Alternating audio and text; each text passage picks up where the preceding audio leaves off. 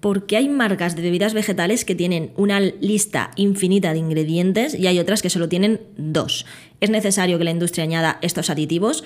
Pues en este episodio vamos a ver qué son estos compuestos, elementos que añade la industria, para qué lo utilizan y las diferencias entre unas marcas y otras. También vamos a comparar estas acciones innecesarias y que se podría destinar ese dinero o ese esfuerzo en, por ejemplo, mejorar la materia prima. Vamos a relacionarlo con el marketing, con algunas acciones innecesarias que se podrían mejorar o destinar su esfuerzo a otras acciones con mejores resultados. Arrancamos nuevo episodio en Marketing sin aditivos.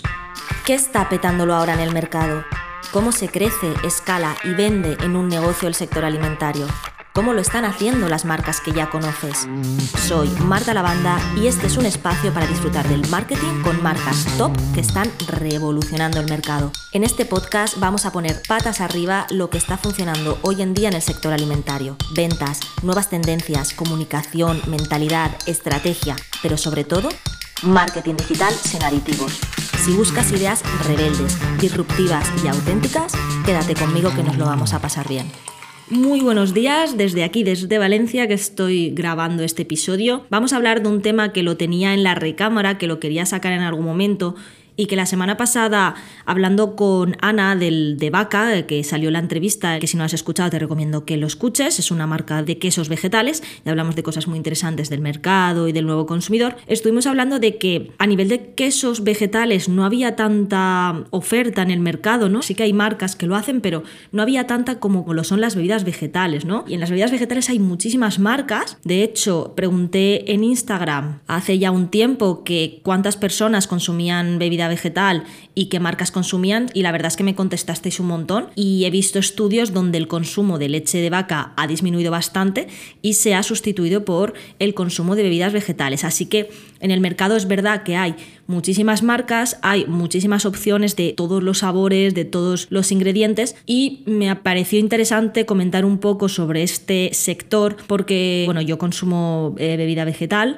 a pesar de que yo no soy ni vegana ni vegetariana, pero he cambiado ese, ese hábito. Y bueno, fui al supermercado, concretamente fui al Carrefour, que hay veces que voy simplemente para ver nuevas marcas, porque es verdad que en Carrefour, por lo menos el que está aquí, que es uno de estos gigantes, hay muchísimo abanico, ¿no? De marcas nuevas, entonces a veces me gusta ir a descubrir o a ver qué se está moviendo en el mercado, eso lo hago habitualmente en plan, día especial, me voy a comprar a otro supermercado. Y bueno, hago un poco eso, una tontería, no sé si a ti te pasa también. Total, que vi un montón de marcas de bebidas vegetales y me puse a ver los ingredientes, a hacer vídeos y fotos y vi que, joder, había muchísima diferencia entre las marcas en cuanto a los ingredientes. Hay marcas que tienen dos ingredientes, que es lo que yo suelo recomendar. Por ejemplo, la marca Yo Soy, que es la que yo consumo y me gusta mucho cómo lo hacen, además que tienen un equipo buenísimo, que básicamente es agua, más el ingrediente de, que, de lo que esté hecho la bebida vegetal, ¿no? Si es bebida de soja, pues será agua y soja. Si es de avena, será agua y avena. Eso sería lo lógico y lo normal, porque es así como se ha hecho durante toda la vida, que esto de las bebidas vegetales no es algo nuevo. Pero bueno, me pareció curioso que muchas marcas tuviesen muchísimos otros ingredientes. Me ha parecido interesante comentar estos ingredientes, qué son y para qué los utiliza la industria alimentaria,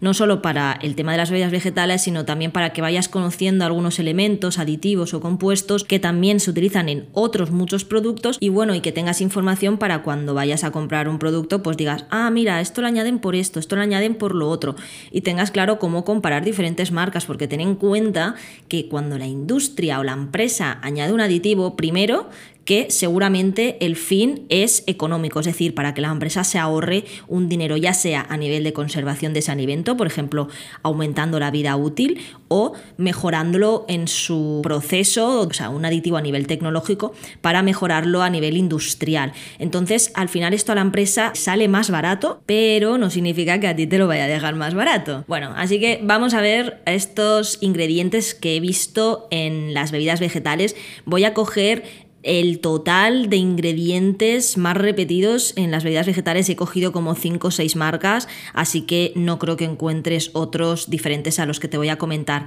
Es cierto que para este ejemplo todos los tipos de bebidas vegetales que he cogido han sido de soja, ¿vale? Bebida vegetal de soja, porque si me pongo a analizarlos todos pues me muero.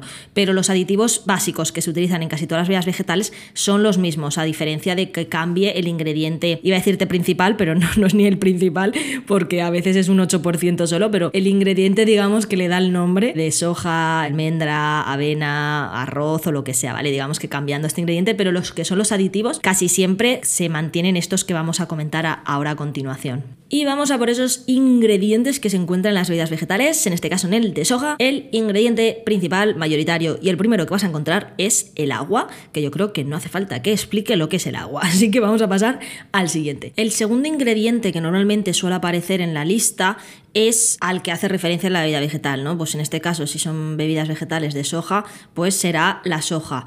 Normalmente se indica como habas de soja descascarilladas o semillas de soja, o bueno, depende de cómo extraigan o cómo añadan esas hojas. Y en el caso de la avena, pues será avena. Este porcentaje, la verdad es que es bastante poco. Yo lo he visto desde el 8% al 15%, pero incluso también lo vi en algún ejemplo del el 2 y el 3%, es decir, nada, básicamente a lo que es el 100% del producto. Y hasta aquí, en teoría, ya tendríamos la bebida vegetal, que es agua y el ingrediente, pero hay muchas marcas que añaden muchas otras cosas más para mejorar, digamos, el producto. Vamos a ir nombrando algunos. El fosfato tricálcico, que se suele utilizar en este producto, es un regulador de acidez y lo usan en estos productos para que no se formen grumos. No sé si te ha pasado que has comprado alguna marca que sea más natural, que sea solo agua y el ingrediente y que, por ejemplo, al calentarla en el microondas o al tenerla a lo mejor más días de lo en la nevera, pues como que has visto que se han formado como unos grumitos. Esto no es nada malo, ni es algo tóxico, ni, ni son microorganismos, es algo natural que pasa en estos productos cuando no se le añade pues este aditivo como es el fosfato tricálcico, que yo prefiero que no se le añada porque sé que no es nada nocivo para mí, pero la razón, pues bueno, que sepas que es por esta. Otro aditivo que se suele usar son espesantes, es decir, para la leche, ya voy a llamarle leche porque es más cómodo para mí leche vegetal, no se quede como aguada, ¿no? Porque al final hemos visto que la mayoría del producto de porcentaje es agua y se quedaría como muy acuosa. Entonces se les suele añadir unos espesantes que los puedes encontrar con el nombre de celulosa y carboximetilcelulosa, aunque el más común a encontrar es la goma Geyan, que es un aditivo eh, alimentario que se usa como espesante, gelificante o estabilizante. Y es otra alternativa al agar-agar que también es muy conocido en la industria y también lo vas a ver en un montón de alimentos, pero la goma Geyan soporta altas temperaturas y tiene un poder gelificante mucho mayor. Entonces la industria, a pesar de que es un aditivo más caro, no necesita tanto como el agar-agar. Tiene como el doble de poder espesante, gelificante que el agar-agar. Otro espesante que también puedes ver es la maltodextrina, que se utiliza además de espesante para aportar un mayor volumen al alimento procesado. Después también podemos encontrar antioxidantes que muchas veces son del tipo natural, denominados extractos ricos en tocoferoles que se suelen utilizar y esto se añade para evitar la oxidación de los lípidos, es decir, de la grasa. Por ejemplo, en algunas bebidas vegetales como es la de coco que tiene más contenido en grasa, pues se suele añadir. Y después lo último que he visto que añaden es aroma, que básicamente son polvos mágicos que no nos dicen que son. No, es broma, pues es aroma. Pues si es de soja echarán aroma de soja, si es de coco echarán aroma de coco y el olor que tú percibes no es porque el producto sea súper guay, súper bueno, sino porque es un aroma químico que han añadido. Después también añaden sal, sobre todo lo he visto en las bebidas vegetales de soja. No entiendo muy bien por qué, pero es para mejorar el producto organolépticamente. Y después también a veces añaden mm, vitaminas, rollo vitamina A, vitamina D, vitamina E, que esto es una mínima, mínima proporción, que hay más marketing detrás que propio beneficio. Y otro ingrediente que se me había olvidado, que también es muy típico en las bebidas vegetales de soja, son las lecitinas, que es emulsionante natural, es decir, un aditivo químico que proporciona que la emulsión, es decir, el líquido, la mezcla de líquidos, sea estable en el tiempo. Y estas lecitinas se obtienen a través de la extracción de la soja, normalmente, pero también se pueden extraer de las pipas de girasol o de la yema de huevo. Y al conocer todos estos ingredientes, como te he dicho antes, la realidad es que la mayoría de ellos podrían evitarse, porque si hay marcas que no los utilizan, es porque se pueden evitar, ¿no? Pero al final la industria siempre va a hacer un poco lo que le sea más fácil, ¿no? A nivel industrial, a nivel tecnológico de procesado, como también a nivel de marketing, ventas y economía para la empresa. Esto lo he relacionado con el marketing porque hay veces que veo acciones que también son innecesarias y que ese mismo dinero se podría destinar a mejorar algo, ¿no? En el caso de la alimentación el ahorro o el coste de esos aditivos, de ese procesado, se podría destinar quizá a mejorar la materia prima, ¿no? Que la vida útil es menor, pues sí, pero para nosotros el producto será mucho más saludable y mucho mejor. De ahí la diferencia entre las marcas que hay en el mercado, que ya eliges tú la que quieras. Así que vamos a entrar en el marketing con tres acciones innecesarias que se hacen y que se podrían destinar ese dinero o esa energía a una acción mucho más eficiente y que nos genere pues mejor resultado. Número uno, Invertir en publicidad sin copywriting. Y esto lo veo un montón. Cuando yo realizo una investigación de mercado o de competencias de un cliente, cuando empiezo a trabajar con ellos, siempre busco si esa competencia tiene anuncios activos en Internet mm, para cotillear, básicamente, y para ver cómo lo están haciendo, en qué se están enfocando, porque a mí eso me da mucha información para luego yo cambiar enfoque, ser más disruptiva y crear nuevas ideas. Entonces, muchas veces veo que sí, que están pagando a Facebook o a Google para promocionarse, pero, sin embargo, no utilizan copy y a veces es que es para matarlos porque ponen una imagen y una frase y ya está y lo promocionan y al final, joder, te estás gastando dinero en ese anuncio. Utilizad todo el espacio que tienes para persuadir, para escribir, para comunicar, para transmitir un mensaje o lo que tú quieras dirigirte a tu cliente, ¿no? Entonces mi consejo es que esa acción, aparte que sea innecesaria, que destines a mejorarla, que es invirtiendo en un buen copy con estrategia. Es decir, definir un enfoque creativo dirigido al cliente ideal y dentro de una estrategia. Como ya vimos en el episodio 11 del Customer Journey, según en la fase en la que esté el cliente, pues tenemos que comunicar de una forma u otra. Y eso también lo tenemos que transmitir en los anuncios que hagamos, ¿no? Eh, seguro que segmentas al público, la audiencia. Pues segmenta también el mensaje. Escribe mensajes diferentes según la estrategia o lo que vayas a hacer, porque si no, ya te digo que podrías estar consiguiendo mucho mejores resultados. La segunda acción innecesaria es hacerse una web entera sin una página de ventas. Y esto lo veo bastante cuando vienen clientes a martalavanda.com. Hay veces que recibo webs de clientes que son nuevas y, oye, son súper bonitas y son monísimas y han invertido en branding y está genial y creo que es necesario. Pero no hay ningún objetivo de conversión. Entonces, si tu objetivo primario, o sea, tu principal objetivo realmente es vender, aunque tengas una web muy bonita, necesitas una página de ventas. Es decir, si por ejemplo vas a crear campañas de publicidad o atraer tráfico orgánico a tu web, necesitas una página de ventas. Y con la página de ventas no me refiero a la tienda, me refiero a una página donde se trabaje la comunicación para una persona que aún no ha entrado en la fase de venta. Y si no sabes esto de antes de entrar a la fase de venta, te vuelvo a recomendar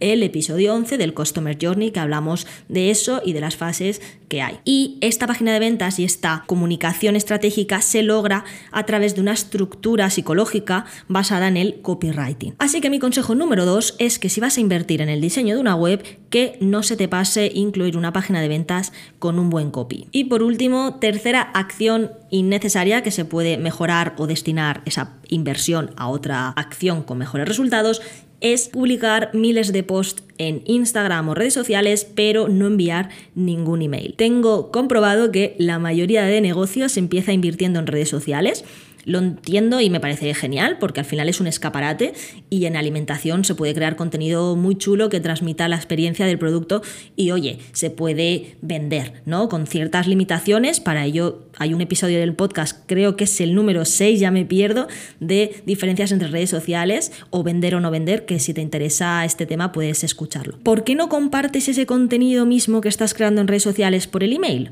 O sea, sé de clientes que tienen listas enormes y que solo mandan emails para un par de ofertas al año. Y esto no funciona del todo así. Es decir, cuando no se utiliza una lista, esta pierde calidad. Y para poder obtener todos los beneficios del email marketing hay que trabajar la lista mes a mes, no solo en la venta pura de lanzamientos o de ofertas, sino también durante las fases de fidelización, las fases de consumo, las fases de captación y, vamos, el día a día de una empresa. Mi consejo es que destines parte de ese presupuesto en redes sociales a la estrategia de email marketing. Obviamente, con todas estas acciones, si quieres que te eche un cable, puedes reservar una sesión gratuita a través de mi web para conocernos o me puedes enviar un mensaje y yo te contesto amablemente. Y ya para cerrar este episodio quería comentar una cosa importante y es que se acerca el verano. yo creo que esto tenemos ganas todos y sobre todo si eres emprendedor. Em, yo me estoy preparando ya para las vacaciones, no es coña, aunque queden aún unos meses y yo suelo disminuir bastante la carga de trabajo. Entonces, a partir de ahora, de mayo, voy a empezar a grabar dos episodios al mes. Uno de entrevistas, que esto lo voy a mantener y ya tengo cola de entrevistas de marcas muy chulas y sigo contactando, así que este episodio que sé que gusta lo voy a mantener. Y luego también publicaré otro episodio de alimentación con marketing alimentario, siguiendo la línea ¿no? de lo que estoy haciendo. Entonces, a partir de mayo voy a publicar dos episodios. ¿Esto va se va a quedar así para toda la vida? Pues no lo sé, si te digo la verdad. Seguramente no, pero por lo menos hasta verano seguro. Hoy es 3 de mayo que se ha publicado este episodio y el próximo episodio que será una entrevista, que ya te digo que la marca va a ser muy guay y va a ser un tema súper interesante, será y se publicará el día 17 de mayo. Y a partir de ahí publicaré los dos episodios cada mes. Si quieres enterarte siempre o el primero o no perderte cuando yo publique un episodio en el podcast, puedes suscribirte a mi lista o a mi comunidad de marketing sin aditivos a través de mi web martalavanda.com. Por ahí tienes un montón de sitios donde puedes buscar para suscribirte. Te suscribes y aparte que comparto contenido por email, eh, contenido de noticias del sector, de acciones de la semana para tomar acción en el negocio, de reflexiones, de aprendizajes, de experiencias, de resultados. Cada vez comparto algo, pues lo que yo crea que puede ayudar a un negocio del sector alimentario, pues te puedes suscribir y por ahí te avisaré de cuando publique contenido nuevo tanto en el blog como en el podcast en martalavanda.com. Y ahora sí que sí, me despido. Por último, decirte que en las notas de este episodio voy a colgar algunas fotos de las bebidas vegetales que me encontré en el supermercado y alguna foto también interesante como la comparación de azúcar que hay en una bebida vegetal para el tema de que hay que tener en cuenta que no siempre estas bebidas vegetales es la opción más saludable. Y también voy a colgar dos anuncios de una marca que me gusta mucho como lo hace y que me parece súper divertida y otro anuncio que me hizo mucha, mucha risa que es como metiendo un poco con el tema de, las leches enriquecidas y de que te ayudan y bla, bla, bla. En fin, que nada, es muy divertido y puedes consultarlo en martalbanda.com barra podcast guion 13. Ahí te lo dejo todo. Así que nada, nos vemos en el próximo episodio.